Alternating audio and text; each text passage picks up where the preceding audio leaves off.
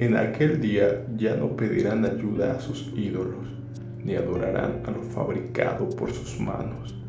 Ya no reverenciarán las imágenes de acera ni a las imágenes del sol. Isaías 17:8 Hola a todos, bienvenidos a este nuevo episodio de su podcast favorito. Muchas gracias a todos aquellos que le están dando like a la página de En Busca de la Felicidad Podcast. Y hoy vamos a, a seguir tratando este tema sobre cómo comenzó la adoración a las imágenes, a los ídolos, que, que realmente es fascinante porque como lo hemos visto, todo surge con este personaje que le declara, digamos, la guerra a Dios y empieza a implementar la adoración a, ídolos y se expande por todo por toda esta tierra. Esto comenzó en Babilonia y lo vemos que después se se esparció hasta Egipto, hasta Canaán, con estos dioses que simplemente cambiaban, digamos, su nombre por, por las pronunciaciones de otros idiomas o demás, ¿no? Lo vimos con Moloch, que es asociado a, a Saturno, que es asociado a Cronos en la la cultura griega y romana.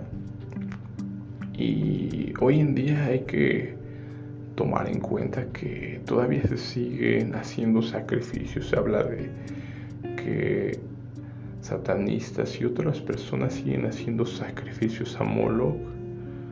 Y también hay que tomar en cuenta que hay por ahí esto, bueno, cuando sabemos que al matar a un niño como tal, pues estamos haciendo un sacrificio. Entonces por eso se asocia tanto el aborto hoy con sacrificios a Moloch. Ha habido polémicas por ahí de, de debido a estas situaciones del aborto, porque se, se ha mencionado por ahí tráfico de fetos y que hay una industria muy grande detrás de de estas clínicas de abortos que han buscado imponer, hay que tomar en cuenta que se ha buscado imponer y se ha apoyado desde altas esferas. Algo que me pareció sorprendente es que escuchaba que decían cómo es que en Estados Unidos se aprobó el aborto que fue impulsado precisamente por el dueño de estas clínicas que era la familia Rockefeller. Sabemos que la familia Rockefeller se asocia como una de las familias que dominan el mundo y entonces eso nos podría dar la pauta de que hay intereses oscuros detrás de todo esto, ¿no? De promover el aborto porque se manejaba que se habían inventado cifras para decir que había más muertes de por aborto de las que realmente eran, ¿no? Cifras falsas que hicieron que se que se aprobara el aborto en Estados Unidos y esto nos llevó a que hubiera hoy tantos y tantos abortos porque hay una industria muy grande de, detrás de todo esto, ¿no? Y entonces tomamos en cuenta que se están moviendo, hay muchos intereses, podemos decir que económicos y espirituales como tal, ¿no? Que sigan habiendo sacrificios aún en este tiempo hacia Moloch. Hoy quiero explicar sobre otro, otro de estos dioses de la antigüedad. Estamos hablando de que la Biblia menciona a una diosa, una diosa llamada Acera, que era una diosa que adoraban los, los vecinos de Israel y que obviamente sabemos que está prohibido el culto a estas, a estas imágenes, a estas imágenes, la veneración, porque como te lo he explicado, la veneración a estas imágenes es en realidad veneración a los a los demonios porque el príncipe de este mundo lo que está buscando es la adoración del ser humano, es una es algo que él quiere, es algo que él busca y es algo que él consigue mediante esto imponer todo lo contrario a Dios. Date cuenta que cuando analizas la Biblia y te das cuenta de lo que Dios te pide que no hagas, es exactamente a lo que el príncipe de este mundo te lleva a hacer. Es exactamente lo que él te ofrece. Libertad sexual, idolatría, robar, matar, avaricia. Todo lo que está en contra de lo que Dios quiere es lo que él te promete. Es lo que él te va a, a pintar de una manera tan, tan llamativa para que caigamos en sus mentiras y hay que tomar en cuenta que él es el padre de la mentira. Vino a robar, a matar, a destruir. Entonces cuando tomas eso en cuenta, te vas a dar cuenta que va a buscar engañarte de cualquier forma. Y hoy lo vemos como te lo explico con estos dioses antiguos que se implementaron en esa ciudad de Babilonia en el comienzo de este de esta nueva, digamos, humanidad después del diluvio que, ocurrió, ¿no?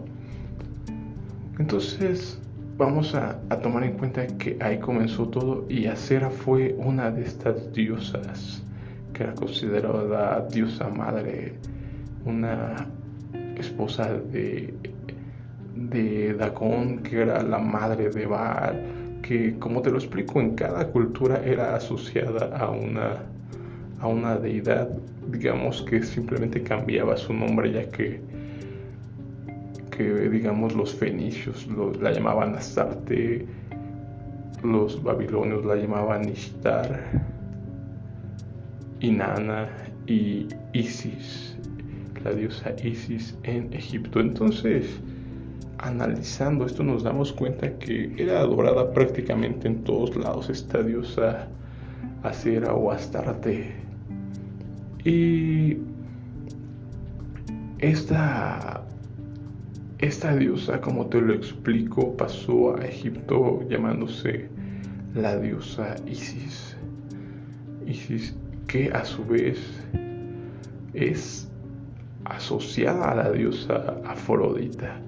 Es muy curioso como te lo explico porque debido al, a la conquista de de los imperios y de los territorios realmente se tomaban estas diosas y se seguían seguían adorando como tal en otros contextos con nombres digamos romanos, griegos, egipcios y es muy interesante darnos cuenta de que surgió esto que se denomina sincretismo, ¿no? que había muchas similitudes en la adoración de estas diosas y que eran prácticamente la misma diosa, pero con un nombre diferente.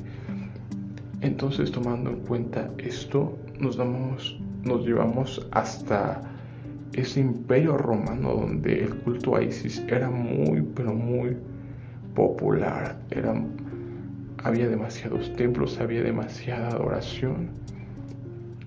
¿Y qué pasa con el emperador Constantino cuando sabemos que hubo una persecución de, cristianos y demás. Al fin de cuentas termina adoptando el cristianismo este imperio romano, Constantino y más adelante sus, sus predecesores. Pero pasa algo muy curioso empieza ahí a haber esta polémica de que ciertamente la diosa Isis, como te lo explico, era muy popular el culto a esta diosa Isis que a su vez era la diosa Serastar de Ishtar. Y cuando se impone como tal el cristianismo, se empiezan a tomar muchas de sus características para la Virgen María. Es decir, imágenes muy similares, muchas situaciones que empiezan a denominarse sincretismo como tal. Con lo cual llevamos a esta situación de darnos cuenta que tal cual llevaron este sincretismo de la diosa Isis con la Virgen María para que ahora se venerara a la Virgen María y se transfirieron ciertas virtudes de Isis, como te lo explico, era la, la madre de los dioses, la madre, la, la madre, ¿no? Era principalmente esa figura de la diosa madre. Y como tal, muchas de estas imágenes que te explico, como por ejemplo se habla mucho de la imagen de Isis con Horus en el regazo, que fue una imagen copiada, calcada tal cual de la Virgen María con Jesús en los brazos. Entonces nos empieza a dar la luz de que han estado engañándonos, que nos han estado llevando a la veneración de imágenes desde el comienzo y hasta hoy en día vemos que tenemos una virgen disfrazada de la madre de Dios, pero que en realidad, ¿qué, ¿quién es en realidad? ¿A quién están, estamos venerando hoy en día? Como te lo explico, hoy me doy cuenta que cuando la Biblia te menciona tal cual estos ídolos, es porque estos ídolos hoy en día siguen vigentes. Te lo he explicado que a pesar de que nosotros podamos decir que hoy estamos muy avanzados en tecnología, en forma de pensar, no, el ser humano sigue siendo el mismo. Porque si fuéramos tan avanzados, hoy no habría asesinatos, hoy no habría discriminación, hoy no habría tantas y tantas cosas que siguen estando igual como en los tiempos bíblicos. Como te lo explicaba, que han llevado a la civilización a caer en situaciones vergonzosas por su depravación, por su idolatría.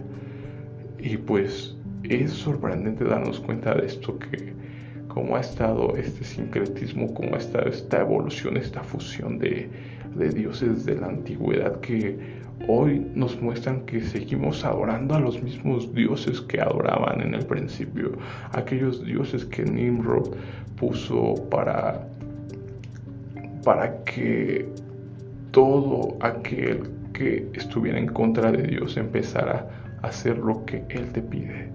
Y es que hay que tomar en cuenta esto, que Dios es un Padre amoroso, que Él siempre nos va a buscar poner unas reglas para nuestro bien y con consecuencias como tal. Hoy lo entiendo claramente, tú si eres padre o madre, seguramente lo sabes, porque a veces cuestionamos mucho que si Dios es tan amoroso, ¿por qué nos castiga? Te pregunto a ti, ¿tú no castigas a tus hijos? ¿Tú no le llamas la atención a tus hijos? dejas que hagan lo que quieran. No sé, hay que tomar eso en cuenta en primer lugar, hay que poner en contexto cuando uno como padre corrige a su hijo lo hace porque lo ama. Porque si no amas a tus hijos vas a dejar que hagan lo que quieran y que se vayan a la calle, que se dediquen a, ser delincuentes y que mueran muy jóvenes. Pero si tú lo amas vas a querer lo mejor para él y eso te va a llevar a corregirlo, a llamarle la atención, a reprenderlo, a ponerle límites para que él sea un hombre de bien y le vaya bien y no tenga que padecer sufrimiento, no tenga que perder su vida por, por como te lo explico, por delincuencia, por tantas situaciones que vemos hoy. Entonces ponte eso en tu cabeza en contexto, que te des cuenta de que si Dios nos pone límites, si Dios nos llama la atención, nos pone reglas, es porque Él nos ama, no es porque Él sea un dictador o algo por el estilo que tú creas en tu mente. Es porque un padre amoroso va a corregir a sus hijos con amor. Quédate con eso en mente y date cuenta que si por algo existen las reglas es por nuestro bien es porque Dios nos corrige con amor. Bueno, espero que te quedes con esto y nos vemos en otro episodio.